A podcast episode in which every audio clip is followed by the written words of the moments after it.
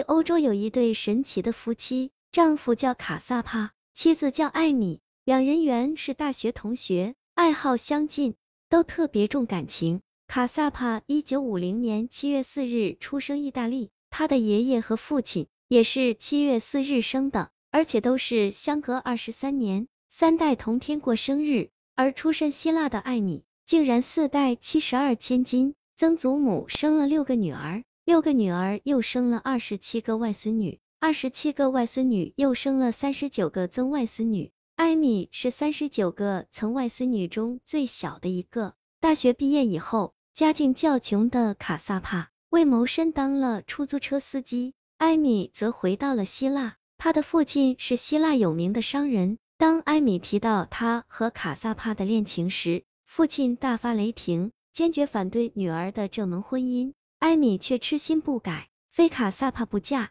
这样僵持了一年之久。艾米的父亲无奈之中，最后提出一个很荒唐的条件，要卡萨帕在全城停电的一个风雨夜晚，凭着大街两旁楼房窗口透出的烛光，寻找他所想娶的女儿。如果他找到了，就将女儿嫁给他，并让他带回意大利去。卡萨帕满口答应了。尽管他对这座希腊古城不熟悉，也不知艾米的父亲会将女儿藏匿哪一幢楼房，但是那个雷鸣电闪的风雨晚上，卡萨帕竟然找到了艾米，两人激动的拥抱在一起。艾米流着泪尖：“亲爱的，你是怎么找到了我？”卡萨帕回答：“凭我的信念，还有冥冥之中上帝的指引。”当时，艾米的父亲惊得目瞪口呆。百思不得其解，最后只好认为这是上帝的有意安排。二卡萨帕就将艾米带回意大利，在家乡举行了婚礼。谁知婚后不久，艾米突然遭到车祸，奄奄一息，被送进医院。医生说没救了，让卡萨帕给妻子准备丧事。看着静静的躺在病床上冰凉的艾米，卡萨帕痛不欲生，泪流满面。深情的抚在艾米耳边唱起意大利民歌《桑塔露琪亚》，他唱了一遍又一遍，最后又嗫嚅地道：“亲爱的艾米，知道吗？当年在那个风雨的晚上，我就是在冥冥之中，仿佛听到你唱的这首歌，才找到。”卡萨帕话没说完，艾米的眼皮忽然动了一下，卡萨帕惊喜交加，叫了一声：“艾米！”他的眼睛慢慢睁开，竟然活过来了。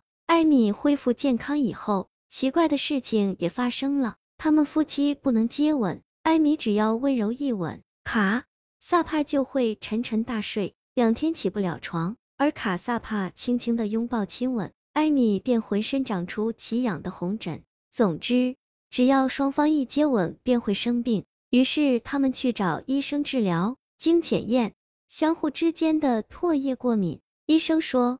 这种病例非常罕见，必须注射疫苗来抵抗对方。三相亲相爱的人不能拥抱接吻，这使艾米十分痛苦。卡萨帕也很忧郁。正好艾米在巴西的三姐买了一片森林半农庄，打电话来邀请他们去参观，他们就坐飞机去了。那天傍晚，他们夫妻到寂静的森林散步，看见地上有许多圆乎乎的白球，大的像足球，小的像拳头。这是什么怪东西？卡萨帕看了半天也没瞧出什么名堂，就用脚对准最大的一个白球猛踢一下，白色的球破了，里面冒出一股黑烟，四下弥散开。卡萨帕夫妻的鼻子受到强烈刺激，马上眼泪鼻涕直往下淌，而且还连连打着喷嚏。两人没走两步，突然又昏迷倒地了。原来这是一种奇怪的菌类植物。冒出的黑烟是它用来繁殖后代的孢子，对人的刺激性与毒瓦斯不相上下，被人称为植物催泪弹。